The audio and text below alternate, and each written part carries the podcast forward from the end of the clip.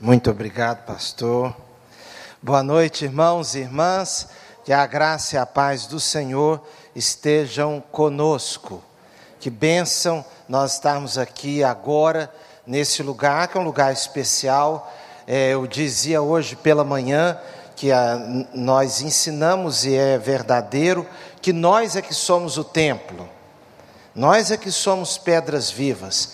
Mas nós não podemos negar, irmãos, o valor, a utilidade, a instrumentalidade do lugar de culto, que possibilita que nós nos encontremos, que possibilita que nós nos concentremos mais. E eu estava falando hoje pela manhã e tenho falado sempre é, lá na, na igreja de Irajá, sempre que estou pregando agora, lembrando a cada um de nós a importância de nós nos reunirmos fisicamente. Porque, como eu disse hoje pela manhã, nós estamos vivendo uma situação precária. A internet tem sido uma bênção, um instrumento de proclamação do Evangelho, mas para nós, os crentes que somos membros de uma igreja local, nós precisamos estar muito atentos, porque nós podemos nos acomodar e o culto presencial nem, nem se compara com você dentro de casa, é, com as, a rotina da casa correndo. Eu ainda dizia hoje pela manhã, enquanto o culto está acontecendo, alguém da família pergunta: Vamos comer uma pizza? Aí alguém responde: Deixa para depois do culto. O outro diz: Ah, não, quero agora.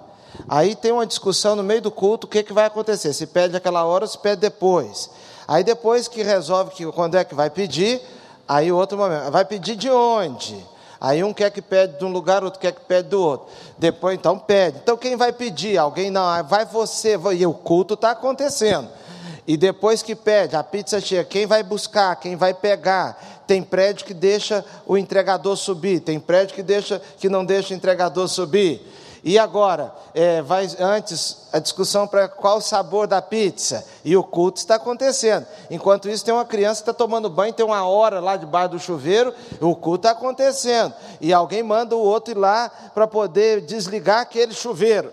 Irmãos, só mesmo uma família ou uma pessoa, um casal que não tem assim uma dinâmica muito intensa em casa, é que tem melhor condição de prestar atenção num culto assim de longe.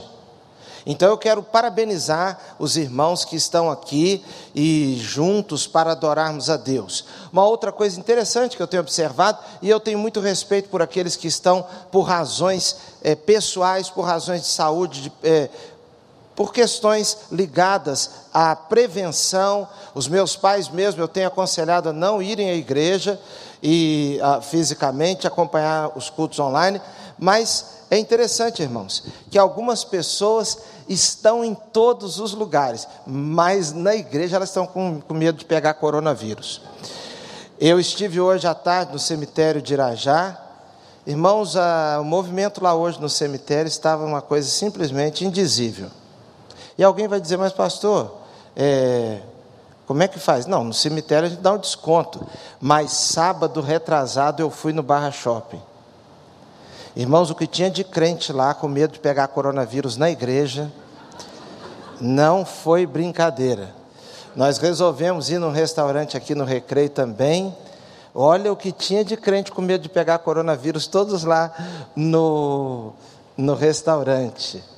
Então, irmãos, a gente deve se prevenir mesmo, devemos tomar cuidado, mas é, vai ser muito bom quando nós pudermos estar todos juntos outra vez, sem essa máscara.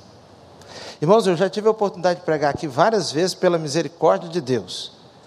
Agora, hoje de manhã eu estava contando para a Cristiane, diferente, porque você não tem como perceber a reação do rosto das pessoas. Então, nós estamos vivendo uma situação tão diferente, não é assim? Agora, a igreja tem vencido, louvado seja Deus por isso.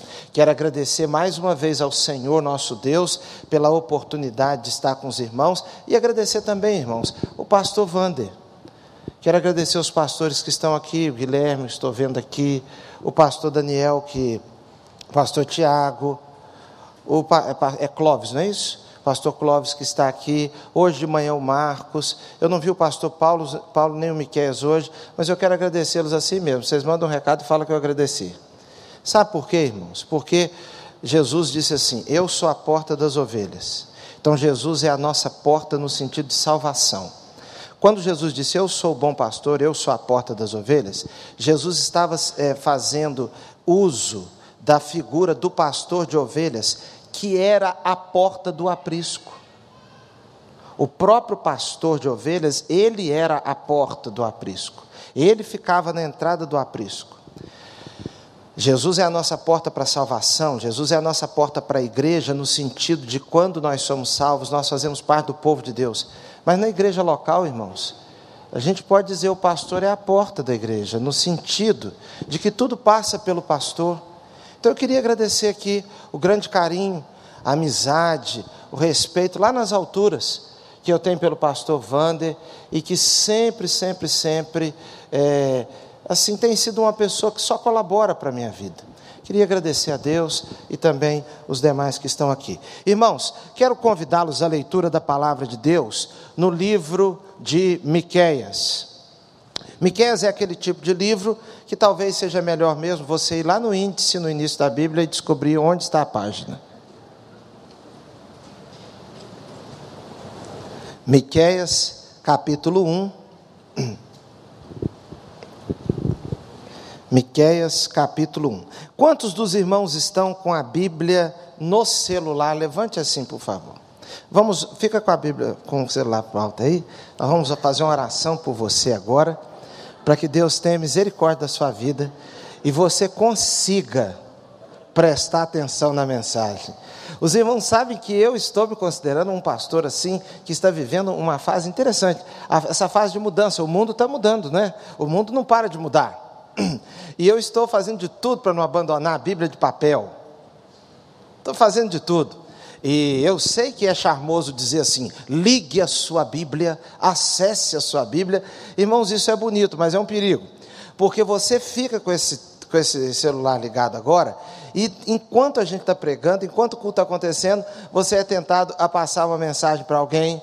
Eu, estava, eu achei tão engraçado, fui pregar em Caxias e a igreja estava muito cheia, muito cheia, antes desse problema do coronavírus. Muito cheia. Então, tinha gente sentada até assim, bem pertinho de mim.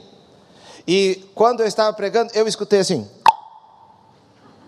Aí eu olhei para a pessoa que estava assim, a moça olhou para mim e falou assim: só estou compartilhando as bênçãos. então é um perigo você ficar distraído com esse celular aí agora e começar a querer saber como é que está a situação no Líbano, como é que está a situação em outro lugar, receber mensagem engraçada então vamos agora aqui, você com esse desafio maior, tentar de tudo para prestar atenção aqui, porque daqui a pouquinho o culto acaba. Não é verdade? Diz assim, Miqueias capítulo 1, o verso 1. A palavra do Senhor que veio a Miqueias de Moresete durante os reinados de Jotão, Acás e Ezequias, reis de Judá. Visão que ele teve acerca de Samaria e de Jerusalém. Irmãos e irmãs, eu gostaria de, de meditar com os irmãos sobre Miqueias de Moresete. Vamos orar? Senhor nosso Deus e Pai, nós queremos agora mais uma vez, Senhor, invocar teu glorioso nome sobre nós, sobre este lugar. Senhor, quantos cultos acontecendo agora, quantos pregadores, quantas mulheres e homens de Deus agora com suas Bíblias abertas, quantas pessoas nesta noite passarão por uma grande transformação em suas vidas. Senhor, quanta luta espiritual também, por todo o Brasil agora nos templos e entre nós aqui também. Nós pedimos, Senhor, nesta hora, o fluir do teu espírito, o agir do Senhor para a honra e glória do teu nome. Nós oramos em nome de Jesus. Amém. Miqueias de Moresete. Miqueias, meus irmãos, foi um profeta, um profeta super importante no sentido de aquele momento histórico que ele viveu. Miqueias viveu um período pré pré-exílio, ou seja, antes do exílio.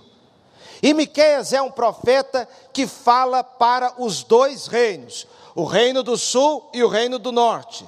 Os irmãos sabem que no Antigo Testamento, o povo de Deus, chamado de Israel, num determinado momento veio as, vieram as doze tribos juntas, formando um reino só. Mas depois da morte de Salomão, sucedeu Salomão seu filho Roboão. E Roboão foi um rei hum, bem duro, acabou dividindo o reino. Ficaram Judá e Benjamim juntos, e as outras tribos se separaram, formaram o Reino do Norte.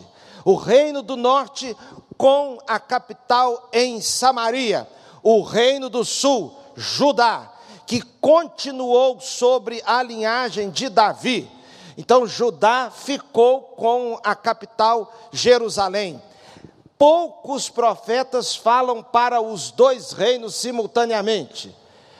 Miqueias é de Judá, mas ele tem uma palavra para Benjamim, mas não a, para, para o reino do norte, mas não apenas para o reino do norte. Os profetas, irmãos, são hiper, são super contemporâneos. Eles estão distantes de nós, no caso de Miqueias, está muito distante de nós. Aproximadamente uns 2.700 anos, 2.800 anos. Entretanto, a mensagem de Miqueias é uma mensagem que parece que foi escrita para o Brasil, para a América Latina, para os Estados Unidos, para o Canadá. É uma mensagem que é para o dia de hoje. Miqueias trata, por exemplo, de assuntos como a opressão, o desgoverno. Miqueias fala também a respeito dos líderes religiosos que se utilizavam das pessoas, mas na verdade eram, é, é, eram líderes que não estavam dignos, não estavam à altura do grande ministério. Então, Miqueias tem uma palavra muito forte contra os, os sacerdotes, no que se refere, irmãos, à justiça social Miqueias também e a, o desejo, o modo como Deus deseja que uma sociedade funciona, funcione. Aquela opressão de alguns para com os menores, Miqueias é, tem uma mensagem contra é, esse tipo de atitude na sociedade, a violência na sociedade. Deus não se agrada de uma sociedade violenta. Mas, irmãos, o livro de Miqueias se encerrasse, começasse e encerrasse apenas com o nome de Miqueias, já seria muita coisa. Porque a palavra, o nome Miqueias, significa quem é como o Senhor. Quem é como o Senhor? Miqueias por si só no nome, ele é um profeta que faz uma pergunta pelo significado do seu nome, Miqueias ele é de Morezete, e Morezete é um lugar obscuro, não tem muita significação, e é interessante como Deus é capaz, e é, é useiro e vezeiro, em realizar coisas grandes através de pessoas, de lugares e de coisas insignificantes. Haja vista o caso de Jesus. Jesus nasceu em Belém, e Jesus é criado em Nazaré, a ponto de ser costumeiro alguém perguntar: vem alguma coisa boa de Nazaré? Miqueias é de Morezete, um lugar que literalmente nem apareceu no mapa. Numa certo, num certo documento revelando os lugares, as localidades do Reino do Sul, Morezete nem apareceu. Mas é curioso, irmãos, o profeta que tem o nome Quem é como o Senhor? Ou seja, um Deus incomparável. Ninguém pode comparar-se ao Senhor nosso Deus. Ninguém pode comparar-se ao Deus que tem um recado, uma fala, uma palavra agora é como se Miquel estivesse dizendo isso. Ou eu vou lhes falar agora, em nome de um Deus que ele é inigualável, Irmãos, a singularidade do nosso Deus é uma coisa estupenda. Eu queria chamar a atenção dos irmãos para alguns aspectos aqui da singularidade de Deus e o fato do Senhor nosso Deus ser incomparável. Miqueias, quem é como o Senhor? Essa é, o tipo, essa é a típica pergunta que já vem embutida a resposta. É como se a pergunta dissesse: não há ninguém como o Senhor. Não há ninguém como o Senhor nos seus atributos. Nos seus atributos, nas suas qualidades, nos seus atributos, nas suas qualidades morais. Deus, meus irmãos, é santo em todas as coisas. Deus é inteiramente santo. Não há na pessoa de Deus nenhuma gotícula de maldade. Deus é santo a ponto de não poder ser tentado. Eu e você podemos ter respingos de santidade, podemos ter lampejos de santidade e podemos ter, humanamente falando, até mesmo uma vida santa, humanamente falando. Entretanto, meus irmãos, nós somos tentados, faz parte da nossa natureza. Num determinado momento você pode ficar na dúvida, porque faz parte da vida humana isso, entre fazer o certo e fazer o errado. Você está naquele momento de tentação, e ser tentado não é pecar, é ser tentado. O pecado é cair em tentação. Mas o nosso Deus não pode ser tentado. Uma outra característica moral do nosso Deus é a sua perfeição. Deus é perfeito em todas as coisas. Em Deus não há erro. Em Deus não há nenhum milímetro de declínio. Deus não é excessivo nem para um lado e nem para o outro. Deus não é de direita e nem de esquerda. Deus, ele é perfeito, ele é reto. A palavra justo na Bíblia, em alguns momentos, dá a direção de justiça no sentido de retidão. Deus é também, meus irmãos, justo em todas as coisas, no sentido de que Deus, ele é justo, perfeito, como uma engrenagem que, que trabalha bem justamente, sem folga. Mas também Deus é justo no sentido de que Deus aplica justiça. E meus irmãos, esta é uma das características da natureza de Deus que às vezes nós não compreendemos. A justiça de Deus está ligada ao fato de que Deus chama o homem em juízo. A Bíblia diz que todos nós haveremos de prestar contas diante do tribunal de Deus, porque Deus é justo. O fato também, meus irmãos, e até no próprio livro de Miqueias, Deus sendo justo traria punição, disciplina. Você já parou para perceber que o mundo, a mentalidade do mundo de hoje, a mentalidade dos nossos dias, a mentalidade pós-moderna, ela aceita a ideia de Deus, mas um Deus um tanto quanto tímido. Ele não é um Deus corajoso, vigoroso, ele é um Deus um pouco apático, que tem receio de punir o ser humano, porque punição é algo que a pós-modernidade simplesmente não aceita, porque a pós-modernidade não aceita a ideia de verdade absoluta, de erro, não aceita a ideia de pecado, porque cada pessoa poderá fazer o que ela quiser, desde que ela seja é porque ela tem autonomia para escolher e se libertar de toda opressão.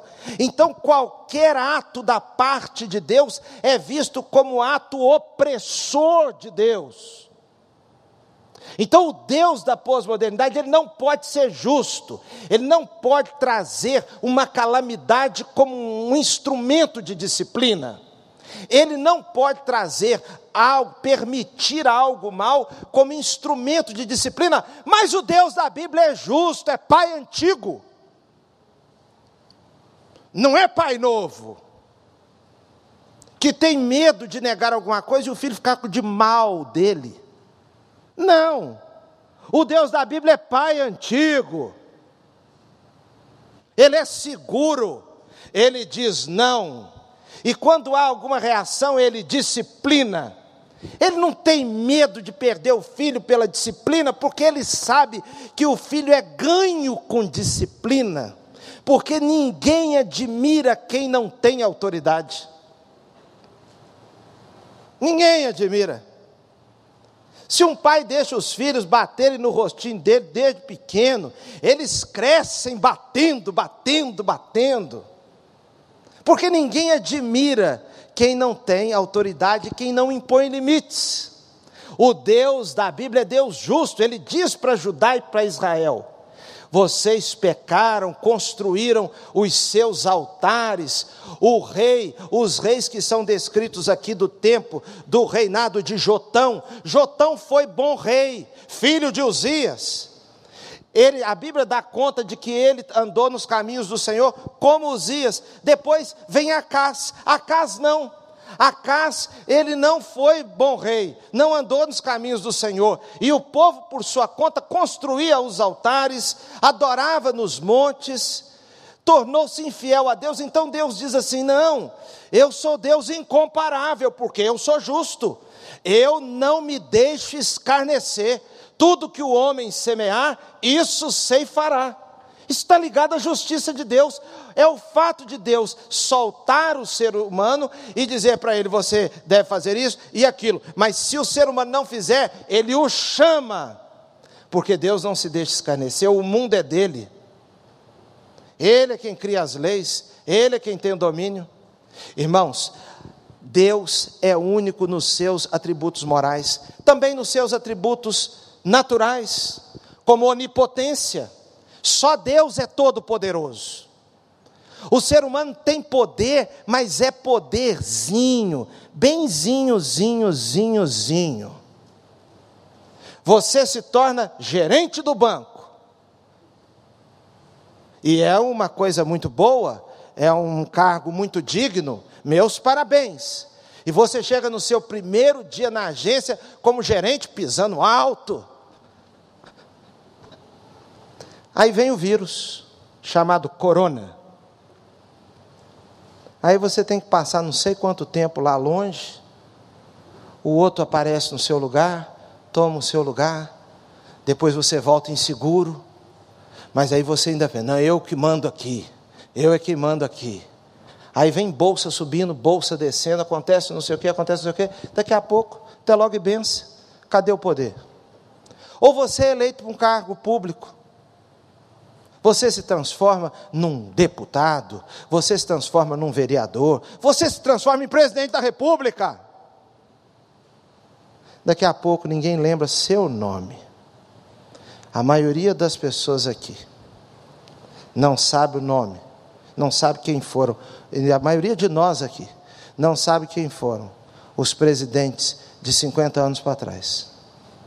Porque todo poder humano é muito efêmero. Só Deus é todo-poderoso. As reuniões das grandes autoridades parece que são reuniões para chegarem à conclusão que não sabem o que fazer. A reunião da ONU, eles se reúnem, o problema da imigração mundial.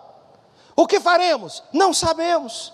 Tem pose, tem foto, tem cartas, tem jornais, tem manchetes, Solução? Quase nenhuma, porque o poder do homem é extremamente limitado.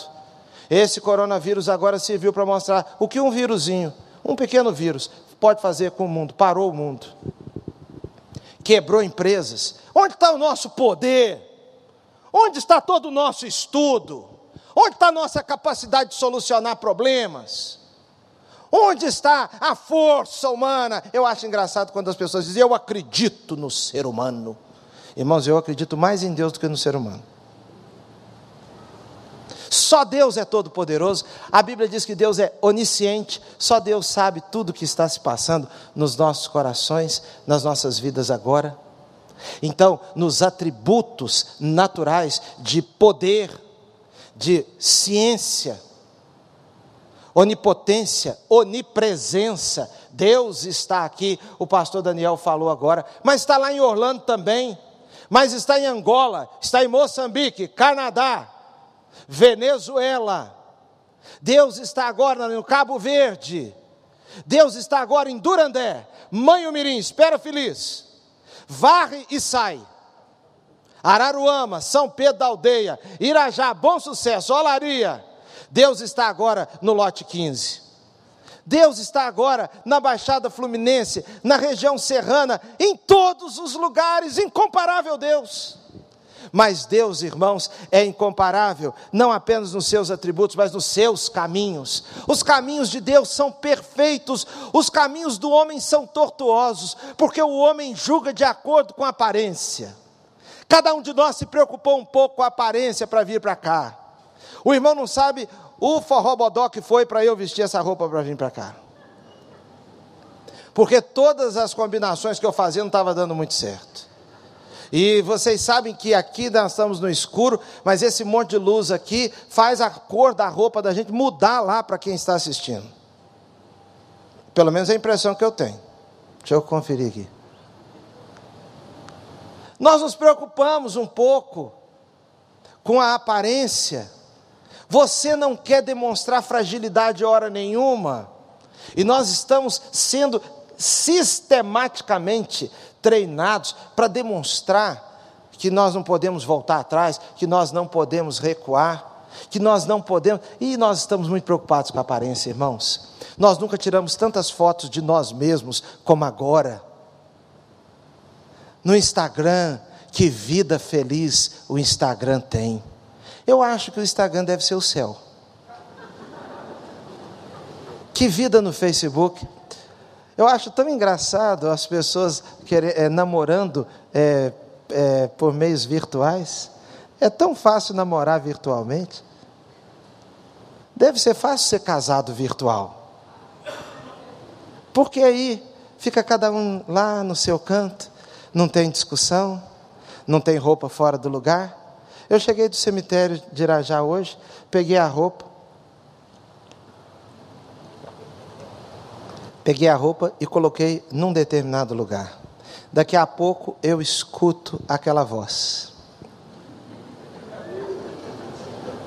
Se nós fôssemos casados virtualmente, eu poderia colocar a roupa em qualquer lugar. Porque sempre que nós nos encontrássemos, nós estaríamos vivendo aquele teatrão. Aquele teatrão tipo namoro, porque namoro é um teatrão. Namoro todo mundo se ajeita, todo mundo se contém. E quando estamos na casa, quando a pessoa está na casa do outro, dos familiares, aí é uma contenção só, uma educação, uma fineza impressionante. As meninas comem até pouco. A pessoa não vai dar uma de glutão lá na casa da sogra. Uma, uma menina, ela chega com a roupa bem apertada, encolhendo a barriga, tudo é contido. O cabelo dominado. Os gestos ensaiados. Uma vez eu estava na casa de um pastor, ele recebeu a, a Norinha lá pela primeira vez, começou a namorar o menino dele, veio apresentar, e eu fiquei observando aquela moça, eu fiquei pensando, será que essa menina é de porcelana? Ela chegou numa fineza, numa educação. Boa noite, pastor, minha sogrinha. E todo mundo numa fineza. Eu pensei, Jesus amado, essa menina na vida real pode ser uma verdadeira gata do Pantanal, ou seja, uma onça. Mas aqui não dá para perceber. Aqui não dá para perceber. Irmãos, Deus tem caminhos diferentes dos caminhos do homem, porque o homem percebe as coisas dentro dessa limitação de tempo, de impressões. Deus tem os caminhos tão vastos que a Bíblia diz: quão insondáveis são os teus caminhos, quão inescrutáveis são os seus juízos. Quem conheceu a mente do Senhor e quem foi seu conselheiro? Quem é que aconselhou a Deus para fazer as rochas? Como deveria fazer ah, o tempero dos mares? Como criar os oceanos?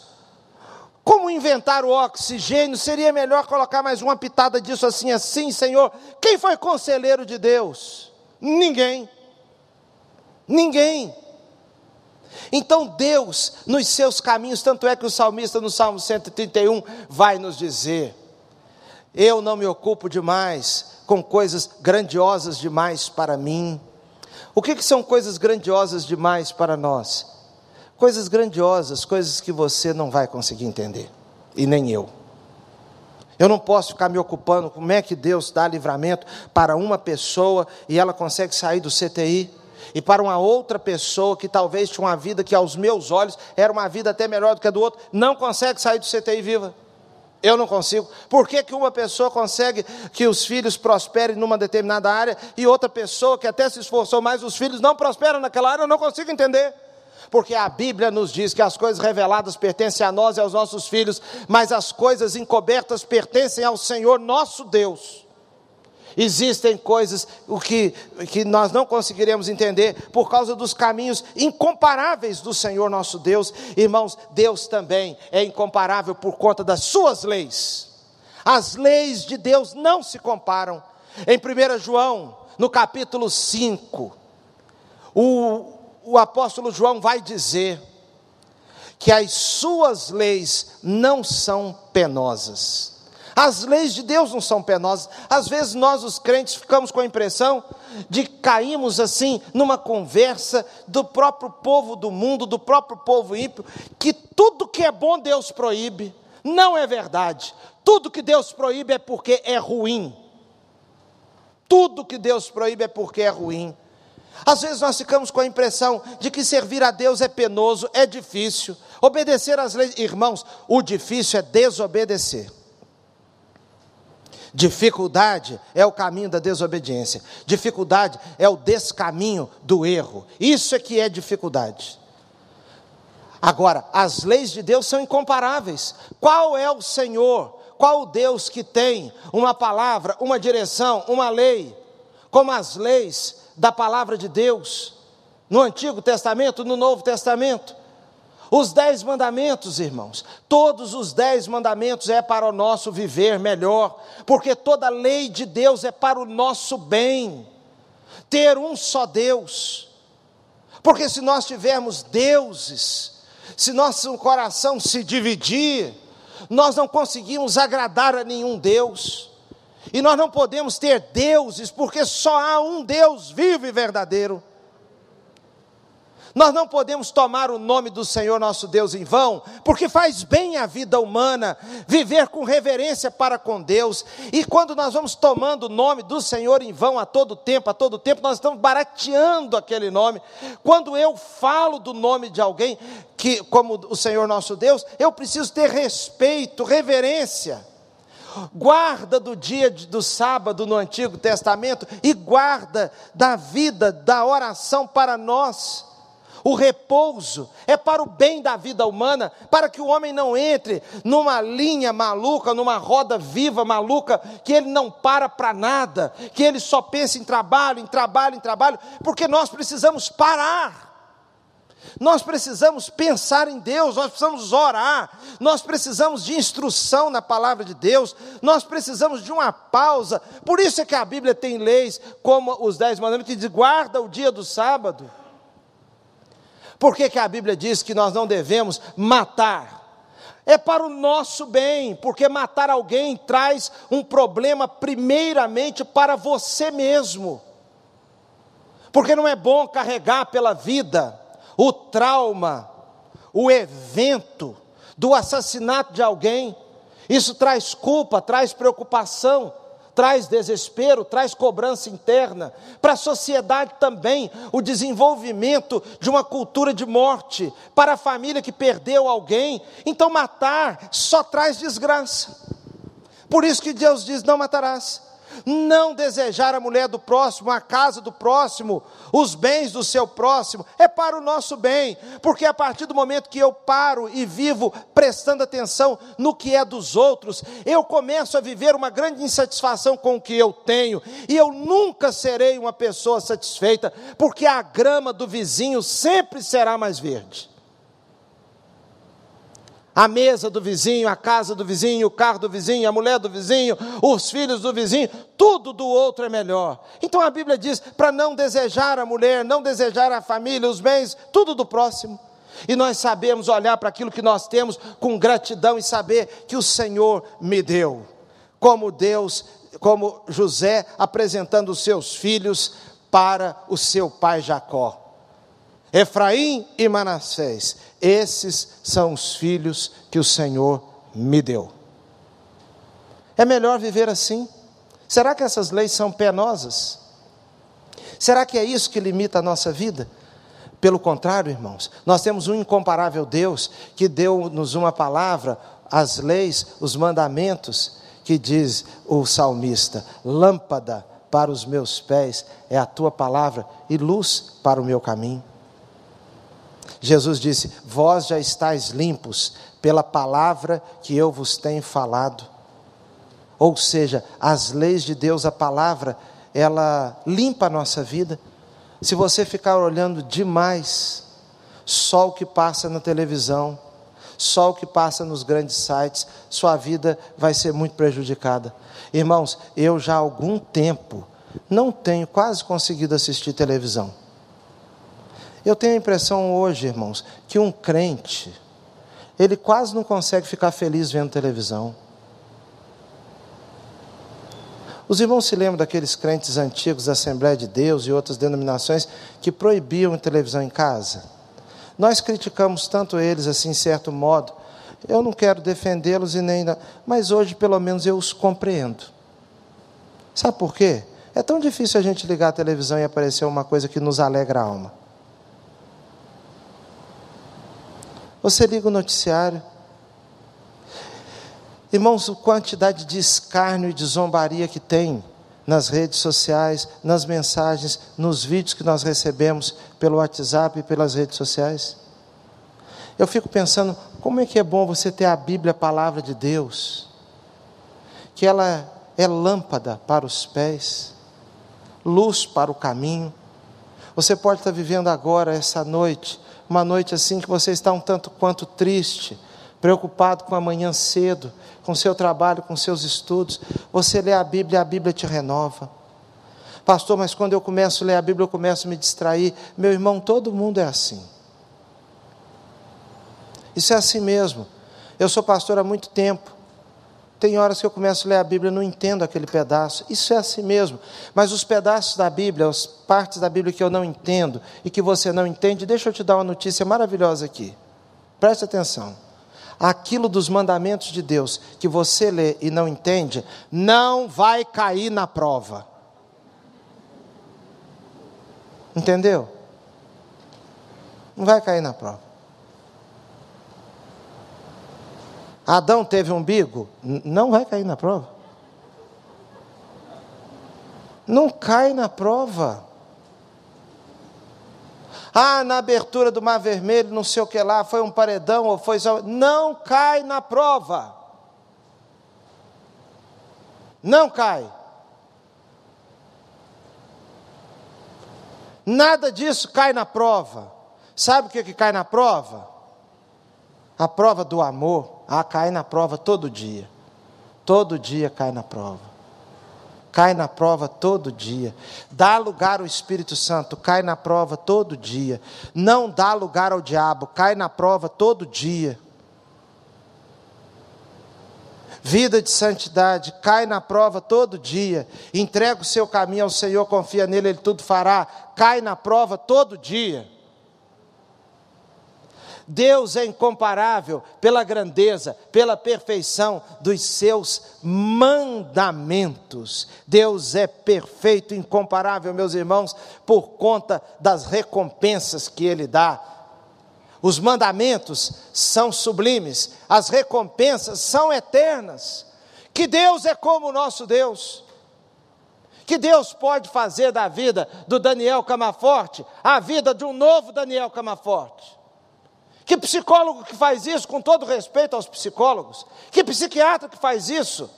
Há pessoas que elegeram a psicologia como um Deus, a psicanálise como um Deus, a psiquiatria como um Deus. Irmãos, psicólogo pode ajudar muito e pode atrapalhar muito também. Aí algum psicólogo e os pastores também podem ajudar e pode atrapalhar. Então, não estou falando contra psicólogo, eu sou a favor dos psicólogos, sou a favor dos pastores, mas quem resolve certas coisas é só o moço de Nazaré. Sem a intervenção de Jesus, tem coisas que não se resolvem, mas não se resolvem mesmo. Cristiane precisou de um atestado para entrar num, num, trabalho e precisava de um atestado de, uma, de um psiquiatra ou uma psiquiatra. Aí foi lá. Eu perguntei como é que foi. Ela disse: Eu acho que essa psiquiatra está precisando de uma psiquiatra.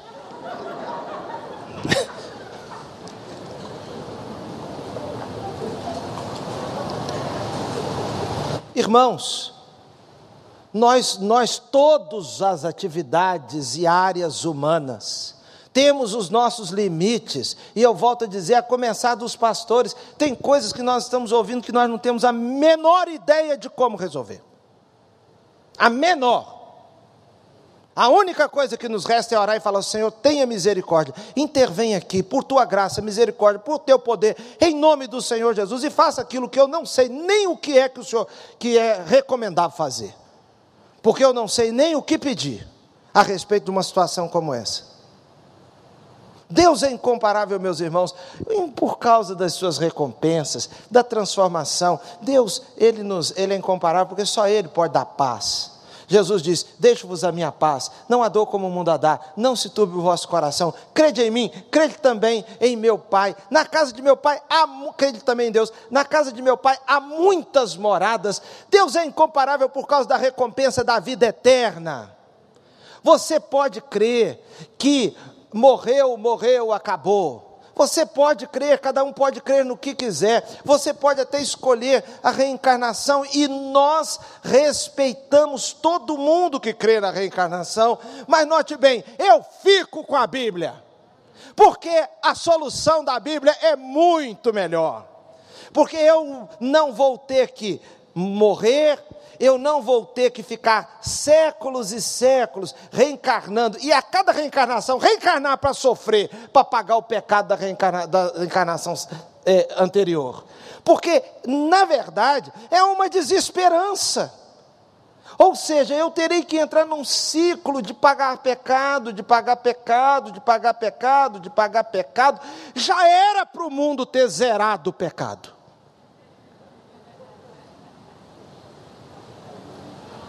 Já era para ter zerado, irmão. Porque está todo mundo reencarnando, era para estar tá tudo ficando melhor, melhor, melhor, melhor, melhor, melhor. Mas está tudo ficando mais, mais treta, mais treta, mais treta. Já era para ter destretado o pastor Tiago.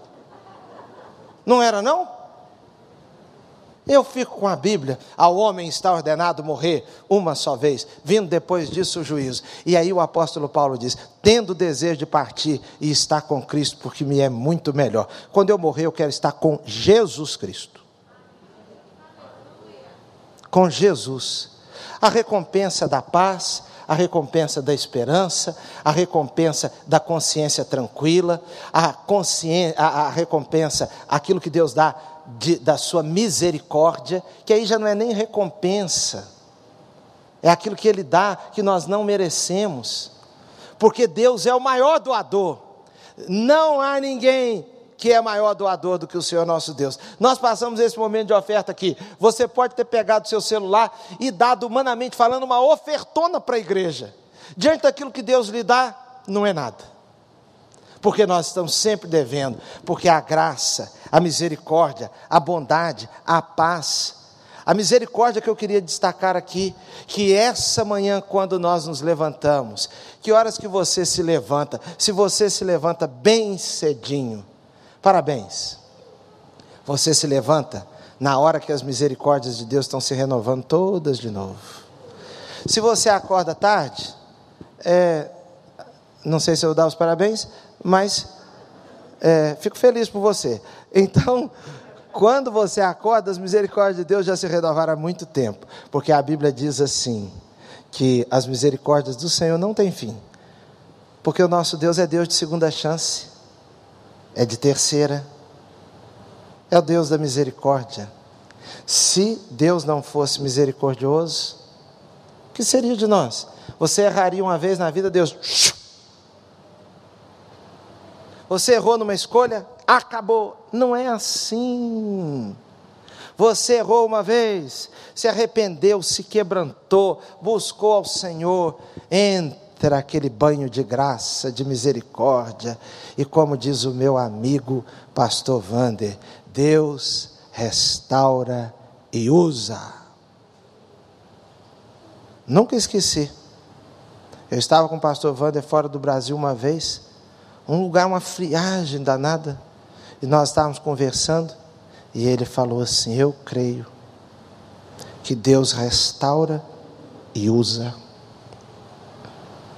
Eu creio também, irmãos. Eu creio que Deus restaura e usa, porque tudo que Deus faz é para o nosso bem.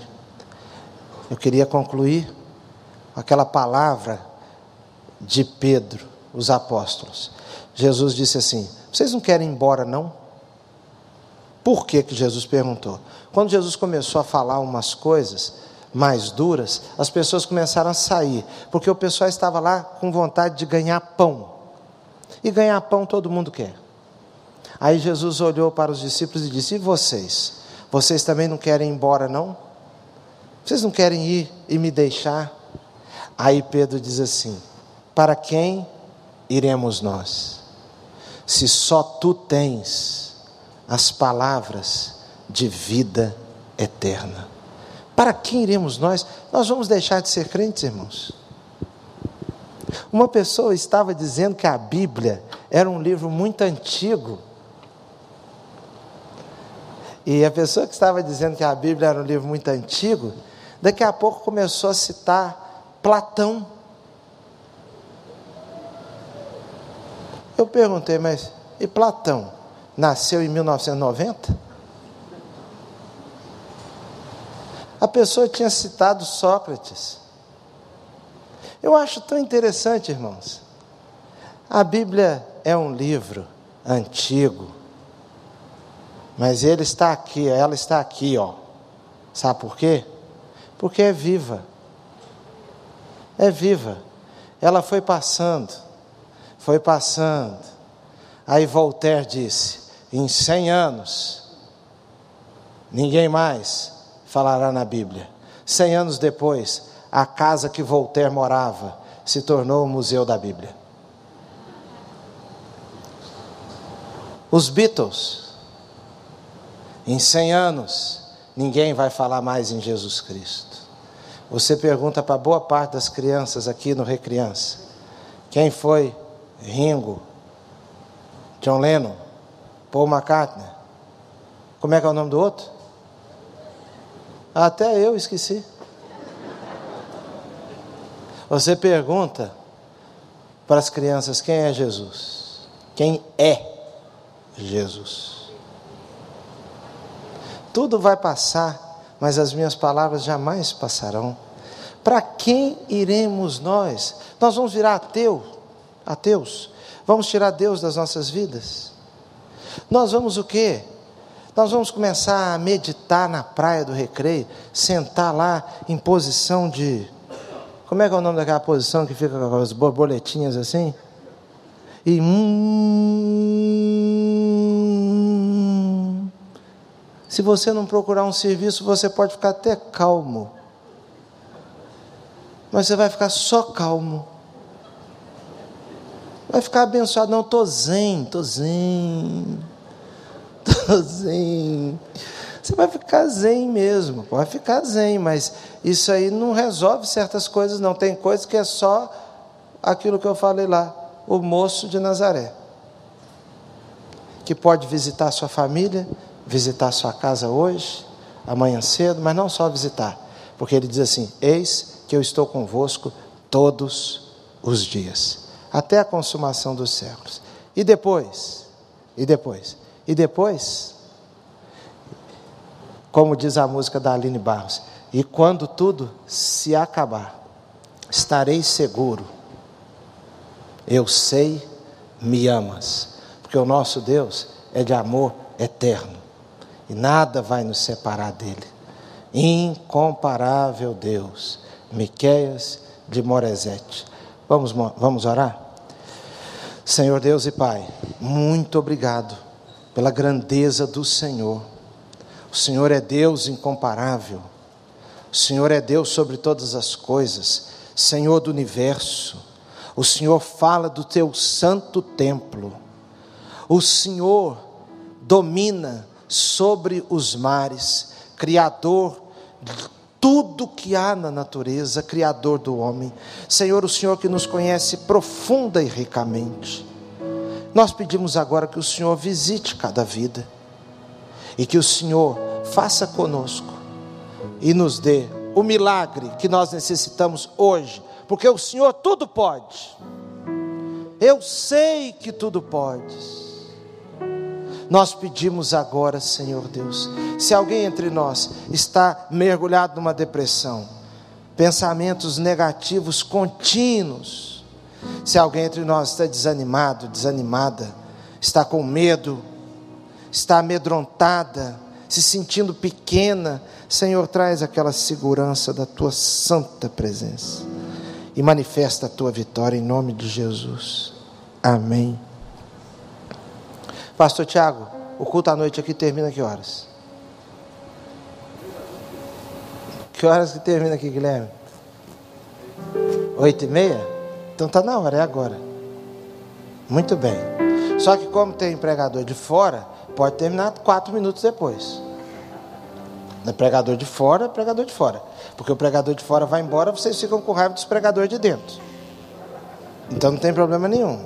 Aí começa aquela reclamação, né, tudo? Começa a falar, ah, mas o pastor Wander viaja e desses, é, tudo bem. Mas aí o problema é do pastor Wander. Cada um com seus problemas, cada um no seu quadrado. Então, irmãos, o sujeito comprou um carro quando ninguém tinha carro, quase, quase ninguém tinha carro. E aí ele saiu todo, todo feliz. O carro, o carro enguiçou no meio da rua. Ele desceu do carro e fez aquilo que todo homem faz quando o carro dá um problema. Ele saiu do carro, abriu o capô do carro e ficou olhando lá para dentro do motor. E se ele está acompanhado da família, o que, que ele faz? Ele mexe lá nos fios, uns negócios assim, para ver se acontece uma coisa ali e a família tem a sensação de que ele realmente é um solucionador de problemas. Ele estava sozinho, ficou ali olhando para aquilo, não sabia o que fazer. Aí veio, quase ninguém tinha carro, quase não passava carro na rua. Veio um outro carro com um velhinho. E o velhinho veio dirigindo. O velhinho então desceu do seu carro e perguntou para ele assim: O que houve? Ele disse: Não, estava andando aqui, parou. Parou. O senhor tentou ligar de novo? Tentei. O velhinho pegou e foi lá e começou a mexer no motor do carro. O sujeito pensou: que senhorzinho impetuoso. Daqui a pouco o senhorzinho vira para ele e diz assim: é, vira a chave aí, dê a partida. Ele não tinha outro recurso mesmo, foi lá e o carro ligou. O carro ligou e ele ficou espantado. E ele então disse: Eu quero agradecer ao Senhor, muito obrigado. Muito obrigado. O que, que o Senhor fez? Aí ele disse: Não, isso era uma coisa simples. E ele já foi andando, andando, andando, andando, andando. E o moço disse: Como é mesmo o nome do Senhor? Ele disse: Henry Ford. Eu criei esse carro aí. Eu sei como ele funciona. Meus irmãos, quem pode nos consertar é quem nos criou. Entende todas as nossas ziqueziras. Todas. E eu queria convidar você agora para se colocar diante do seu Criador incomparável, que te ama, que te quer bem e sabe onde mexer, Se você quiser agora, nós não podemos vir à frente agora para não dar aglomeração. Mas você pode se ajoelhar ou ficar em pé onde você está. Eu quero orar por você. Se você nos acompanha agora pela internet, eu gostaria de convidá-lo para mandar uma mensagem aqui para a Igreja do Recreio, através do e-mail da igreja, dizendo que você deseja, é, que você está querendo aceitar a Cristo, que você quer entregar a sua vida a Cristo, você vai dar o seu contato e a igreja vai entrar em contato com você. Mas o que importa é que você manifeste uma decisão. Pastor Guilherme, isso que, esse, isso que está aí é o que? Tá. Como é que eu oriento aqui, pastor? Não tira para eu, eu te ouvir. Ah, pedir para fazer o contato com o WhatsApp da igreja. É esse WhatsApp que está aparecendo aí, olha, esse número. Então você vai dizer: Eu quero entregar a minha vida a Jesus. Vai ser uma bênção, você nunca vai se arrepender. Vamos orar aqui. Deus abençoe os irmãos que estão em pé, os que estão de joelhos. Vamos orar. Senhor, nosso Deus e Pai, grande é o teu nome em toda a terra. Manifesta, Senhor, o teu poder em cada vida aqui, naquilo que cada um necessita. Que o Senhor traga o milagre perfeito o milagre sobre medida para a minha vida, para a vida dos meus irmãos. Nós pedimos também por quem nos acompanha agora pela internet, que o Senhor revele o teu favor e abra sobre cada um as janelas dos céus. Em nome de Jesus. Amém e amém. Muito obrigado, meus irmãos. Que Deus os abençoe grandemente.